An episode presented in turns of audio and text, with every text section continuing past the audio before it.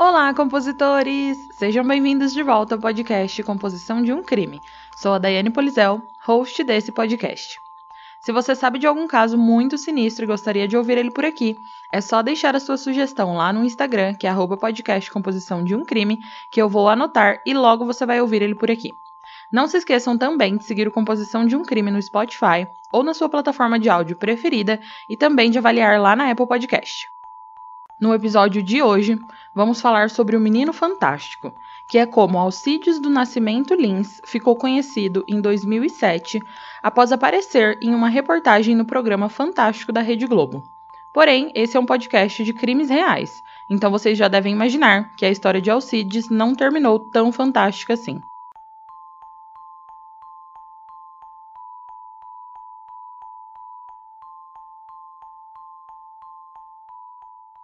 Hey! Você se interessa por crimes reais, serial killers, coisas macabras e tem um senso de humor um tanto quanto sórdido? Se sim, você não está sozinho. Se você precisa de um lugar recheado de pessoas como você, venha conhecer o podcast Pátria Amada Criminal. Todas as semanas tentamos entender o pior da humanidade. Nesse processo a gente ri, chora, fica brava, fofoca, porque afinal de contas é assim que a gente fala quando está entre amigos. Suas novas melhores amigas trevosas estão aqui no Pátria Amada Criminal.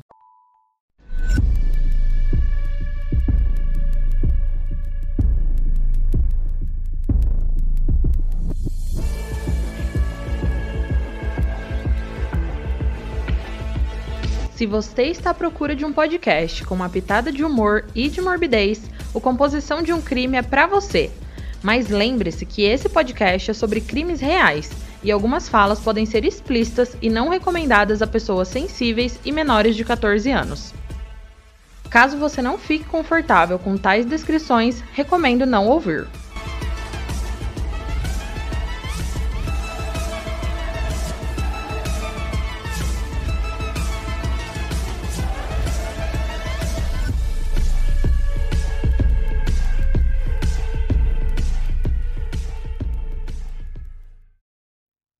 O caso de hoje tem de tudo, então se preparem, porque vocês vão se surpreender logo no começo.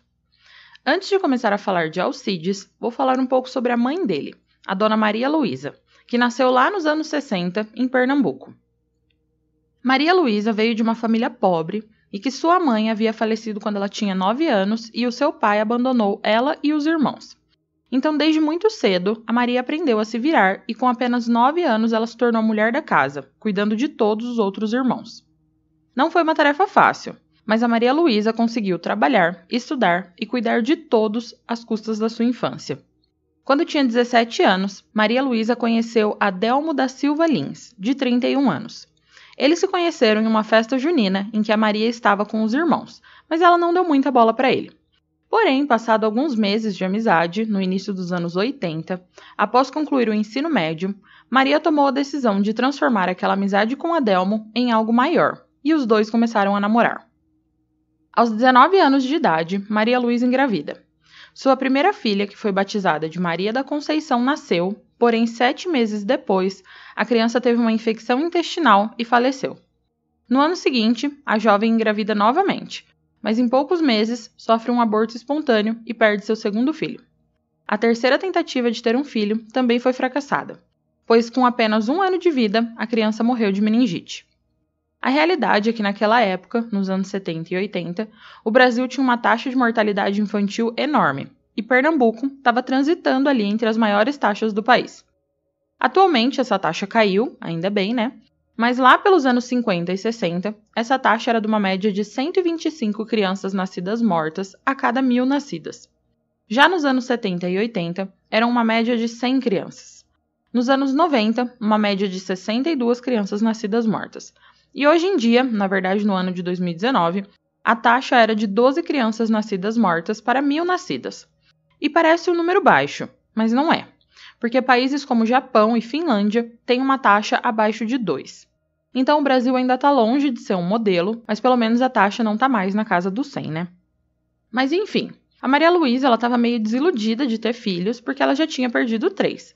Eu sinceramente não sei qual é o sentimento da perda de um filho, mas eu sei o que essa perda e o luto por um filho causam e acarretam na vida de uma pessoa.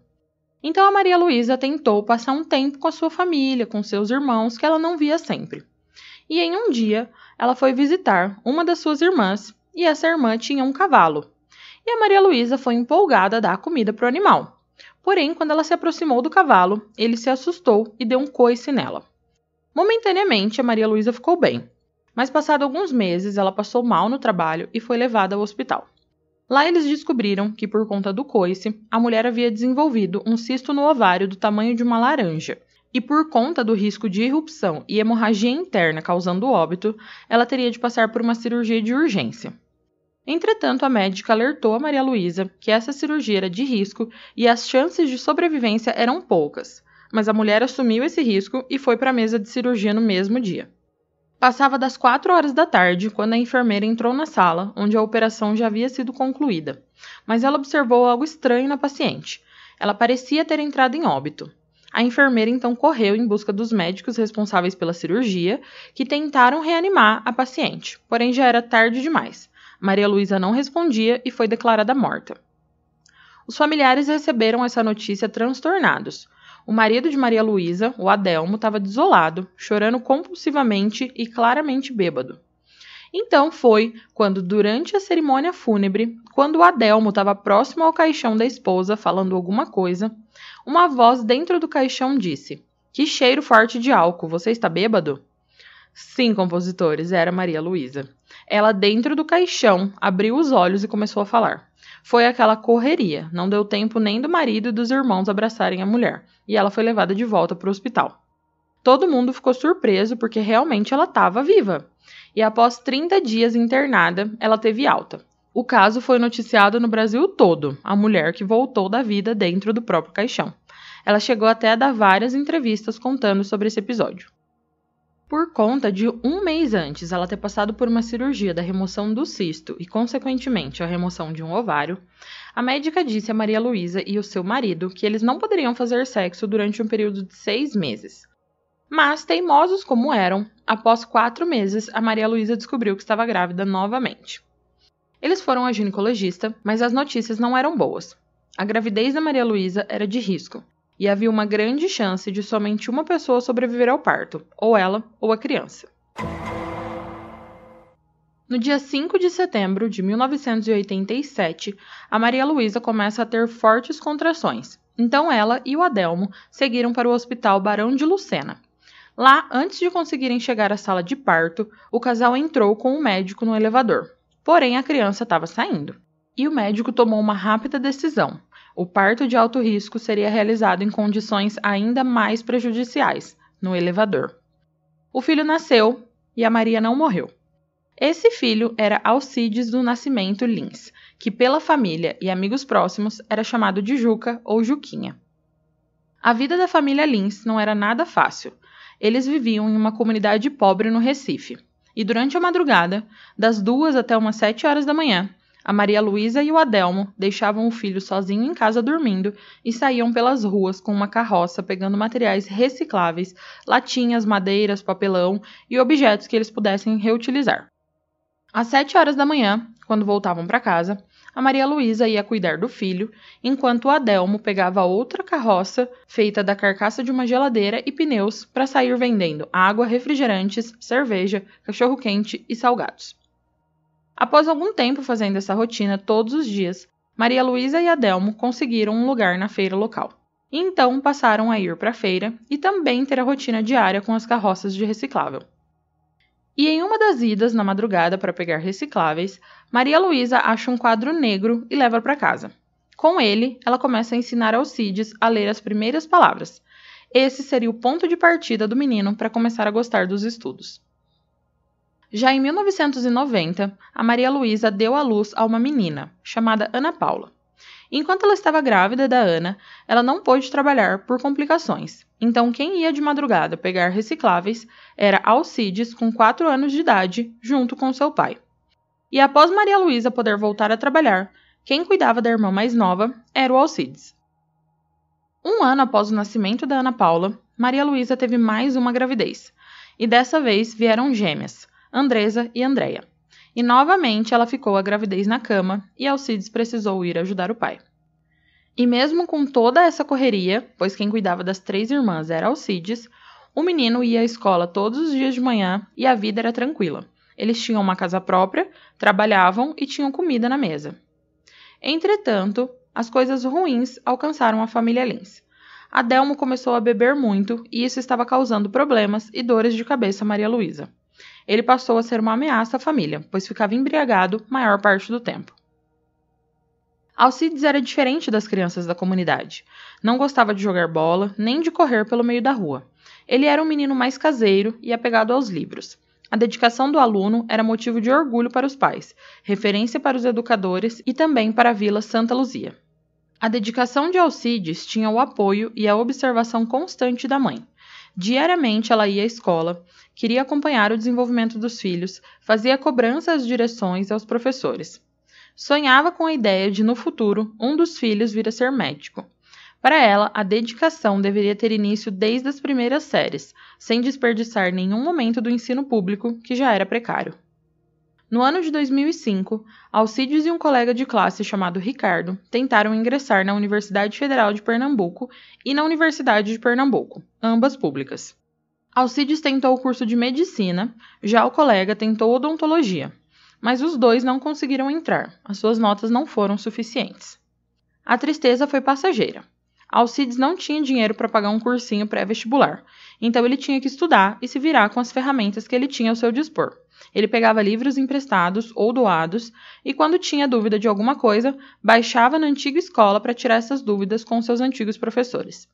Alcides todos os dias ia a pé até a biblioteca do Recife, que ficava a mais ou menos 5 quilômetros da sua casa para estudar. A luta do jovem para entrar na universidade era conhecida e admirada por todos.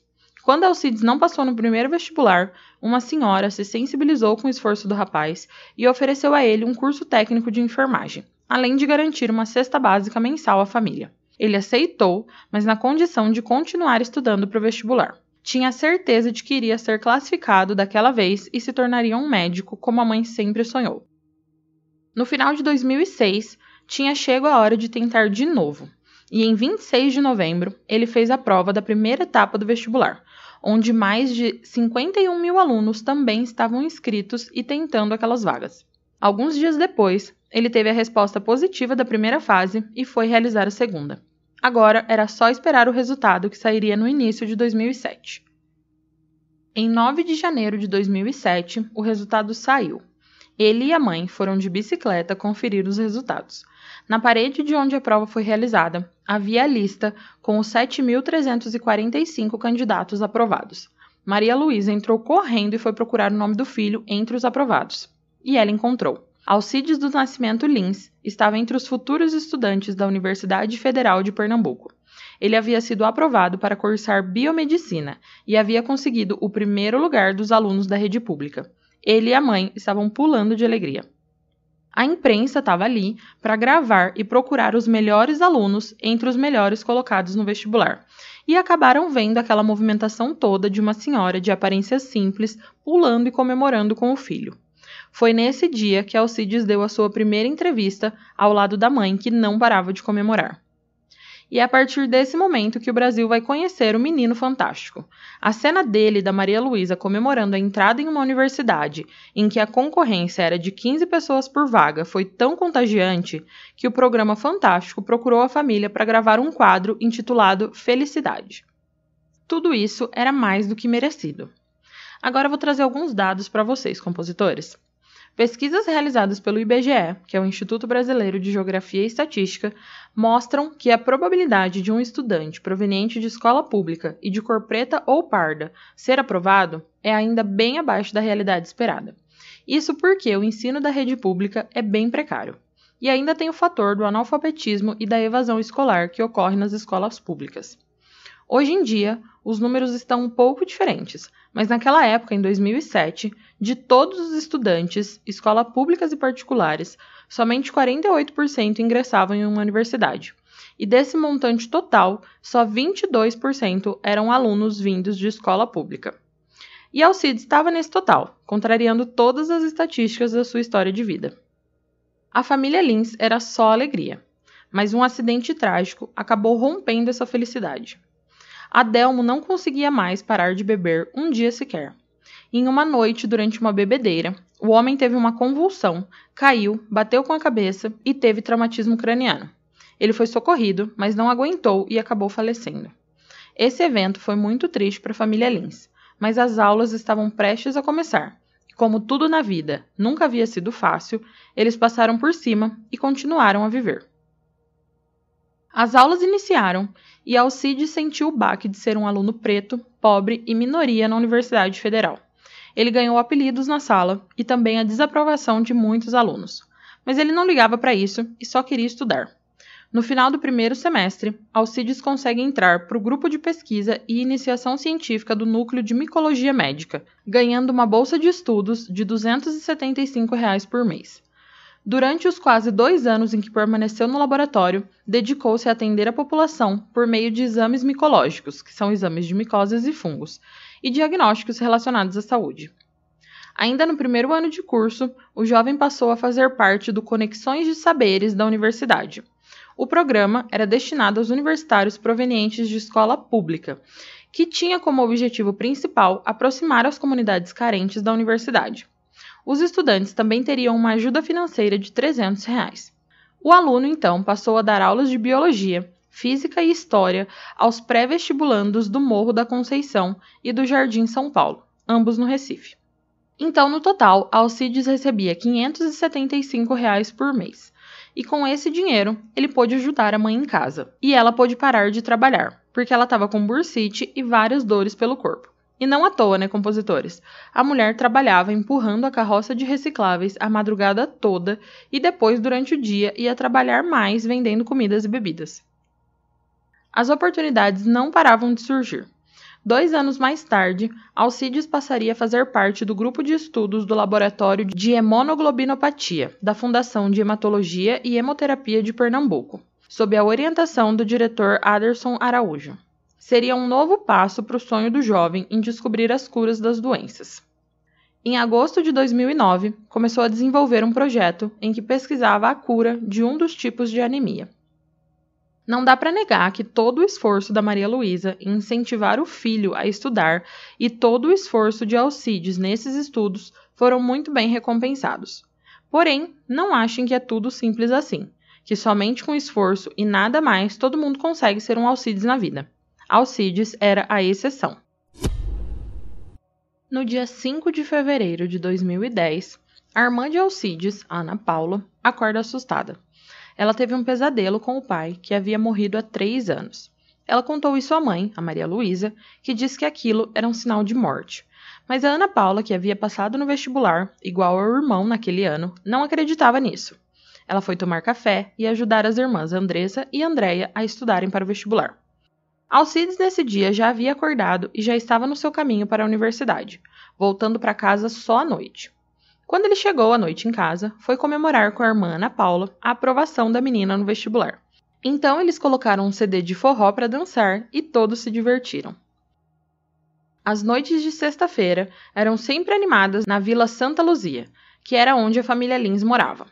Os bares eram sempre lotados e em um desses bares estavam João Guilherme, mais conhecido como Guigo, e a sua esposa Estela e seu sobrinho, que não teve a identidade revelada por ser menor de idade. Todos os três estavam em um bar bebendo bastante. E em um momento, o sobrinho chega para o tio, dizendo que estava com muita raiva do Saúba, que ele lhe havia dado um tapa na cara. O tio, já embriagado, quis saber mais sobre esse assunto então o adolescente contou que ele e o Saúba tiveram uma discussão e o homem acertou o rosto do menino. O tio João Guilherme quis ir tirar satisfação com Saúba e disse ao sobrinho que eles iam lá agora resolver isso na casa do homem. Eles pegaram um revólver calibre 38 com algumas munições e seguiram para o endereço onde estariam Saúba e o irmão, Tiago, conhecidos na localidade como traficantes. Próximo da meia-noite, na rua Professor Iremar Falcone de Melo, algumas pessoas conversavam sentadas na calçada. A moto com Guigo e o adolescente chegava em alta velocidade ao local. Desceram da moto e bateram na porta para o acerto de contas. Ninguém abriu. Arrombaram então a residência de número 9, que ficava ao lado da casa de Saúba. Naquele momento, Alcides estudava no quarto. No outro, a mãe tentava dormir. Andresa e Andréia assistiam um filme enquanto Ana Paula enchia baldes de água que terminaram caindo com o impacto da porta. Guigo e o sobrinho começaram a gritar: Cadê ele? Cadê ele? E com todo esse barulho, Alcide saiu do quarto querendo saber o que estava acontecendo. Nervoso e com sinais de embriaguez, o Guigo puxou Alcides pela gola da camiseta, apontou o revólver em sua cabeça e o arrastou até a rua. Ele queria saber onde Saúba estava. Alcides disse que o homem morava na casa ao lado, mas nada era tão calmo. Maria Luísa estava desesperada, gritando para soltarem o seu filho, e as irmãs estavam aflitas no portão de casa. Aparentemente convencidos da veracidade da informação de que Saúba morava na casa ao lado, os dois homens soltaram Alcides e aproximaram da residência vizinha. Mas não antes de gritar para todos que estavam ali presenciando aquela cena que naquela noite ele mataria alguém. Após esse momento apavorante, Alcides, as irmãs e a mãe entraram de volta para casa. Mas poucos minutos se passaram e Guigo e o sobrinho arrombaram a porta da família Lins pela segunda vez. Alcides se levantou e disse que já havia dito que Saúba morava ao lado. Porém, Guigo e o sobrinho estavam bêbados e começaram a bater boca com Alcides. Os moradores da rua Professor Iremar Falcone de Melo, onde a cena se passava, observavam tudo, sem nenhuma reação. Alguns preferiram entrar em suas casas, talvez pressentissem o pior. Os dois homens tentaram entrar na casa, mas Alcides não deixou e foi até a calçada, para que os homens o seguissem e para proteger a sua irmã e sua mãe. Porém, quando estava saindo, o Guigo, embriagado, gritou que hoje ele precisava matar alguém e que tinha que ser um neguinho. Então eles pegaram Alcides pela segunda vez e o empurraram para a rua. Nesse mesmo instante, como se tudo se passasse em questão de segundos, Maria Luísa ouviu o barulho da munição sendo colocada no revólver. Ela gritou, mas a arma foi apontada para a cabeça de Alcides, e numa fração de segundos o primeiro tiro foi disparado. Maria Luísa agarrou o filho. Assustados, todos os vizinhos correram. O autor do tiro, o Guigo, subiu na moto em que chegou ao local. Seu sobrinho tentou fazer o mesmo, mas recebeu uma ordem do tio de dar mais um tiro, pois Alcides ainda estava vivo. O sobrinho tentou argumentar que aquilo era desnecessário, porque aquele não era o Saúba, mas o tio foi irredutível e mandou o menino ir lá terminar o serviço. O adolescente voltou, mirou na cabeça de Alcides e atirou uma segunda vez. Ele correu em direção da moto e os dois saíram em disparada. A tranquilidade e a festa pela aprovação de Ana Paula, que ocorreu momentos antes, agora davam espaço para um desespero sem igual para a família Lins. Um vizinho pegou a chave do carro, ajudou a colocar Alcides dentro e seguiram com ele e a mãe para o Hospital Getúlio Vargas, no bairro do Cordeiro, zona oeste do Recife. Deram entrada na emergência. O jovem permanecia com vida, mas as chances de sobrevivência eram mínimas. Maria Luísa o tempo todo estava ao seu lado. Por causa da gravidade dos ferimentos, a equipe médica solicitou a transferência dele para o Hospital da Restauração, a maior emergência pública do Recife.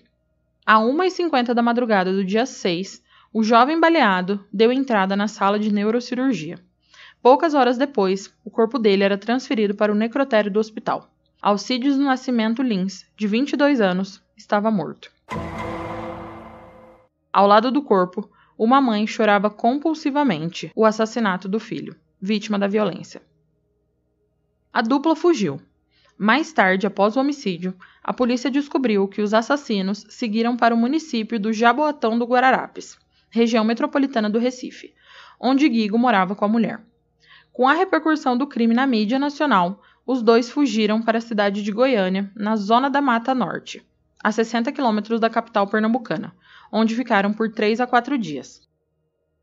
De acordo com as investigações da polícia, dois fatores levaram João Guilherme Nunes da Costa e o adolescente a saírem numa sexta-feira à noite à procura do jovem identificado por Saúba. A vingança pessoal e ainda a disputa por espaço na venda de entorpecentes na localidade.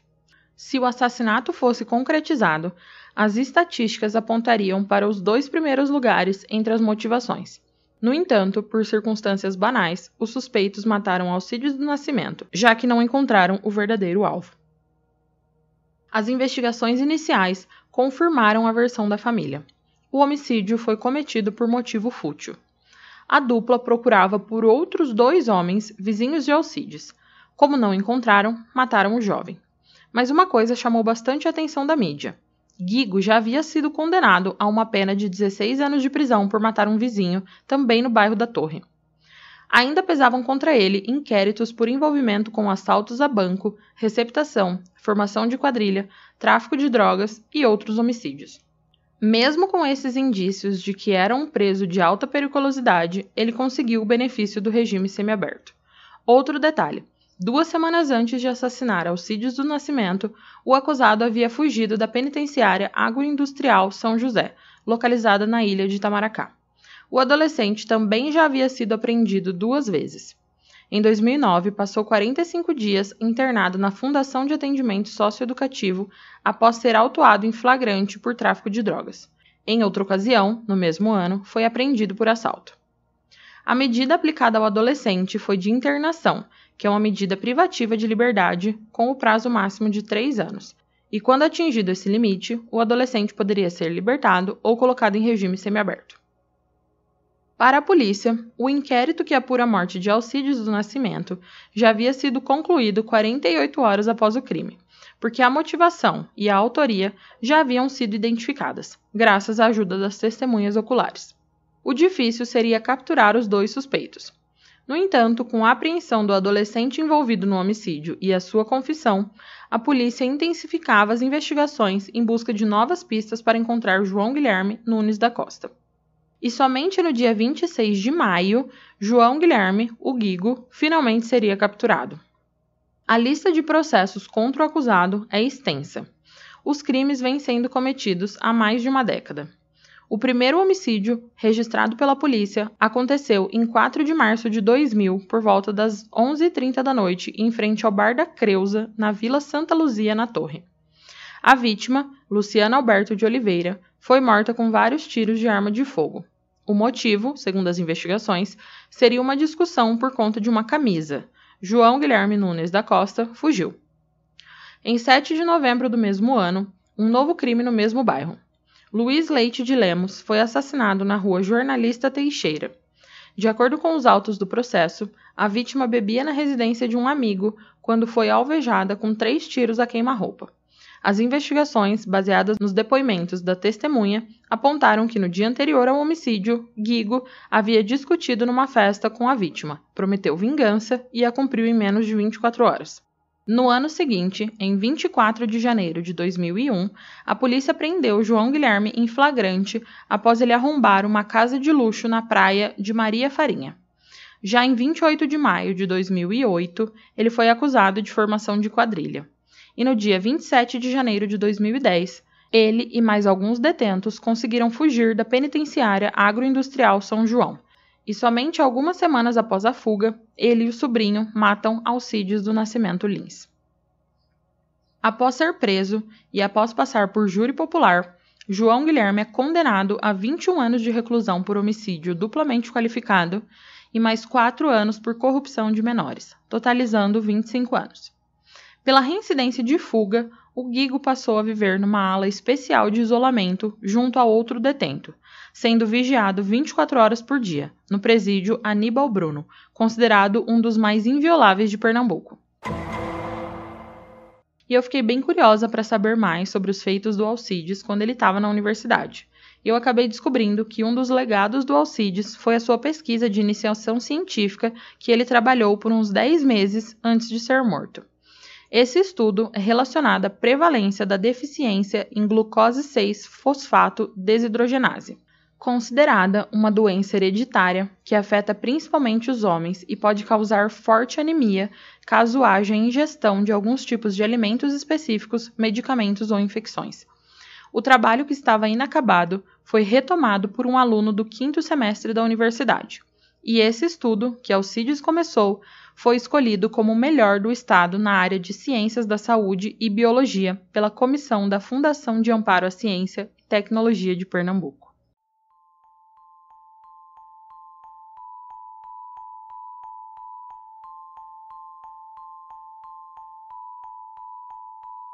Compositores, o caso de hoje chegou ao fim. O que vocês acharam dessa história super triste?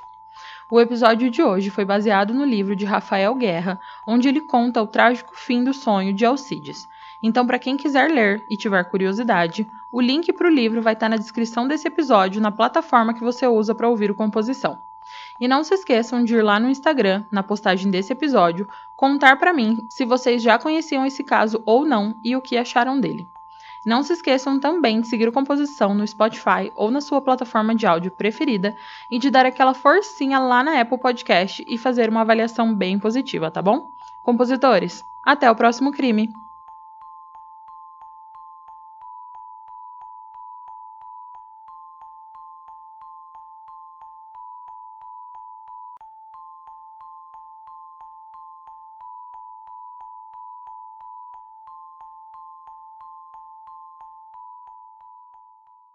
Hey, você se interessa por crimes reais, serial killers, coisas macabras e tem um senso de humor um tanto quanto sórdido? Se sim, você não está sozinho. Se você precisa de um lugar recheado de pessoas como você, Venha conhecer o podcast Pátria Amada Criminal. Todas as semanas tentamos entender o pior da humanidade. Nesse processo a gente ri, chora, fica brava, fofoca, porque afinal de contas é assim que a gente fala quando está entre amigos. Suas novas melhores amigas trevosas estão aqui no Pátria Amada Criminal.